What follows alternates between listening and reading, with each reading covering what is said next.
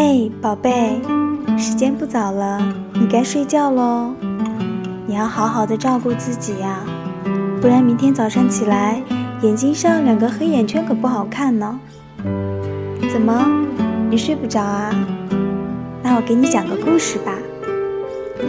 从前呢，有一只小猪，它每天晚上都熬夜很晚才晚睡，然后每一次都醒得特别特别的晚。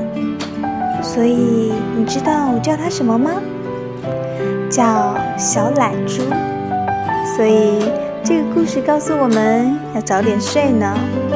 放心啦，明天早上起来我还是会喜欢你呀。乖。晚安，宝贝。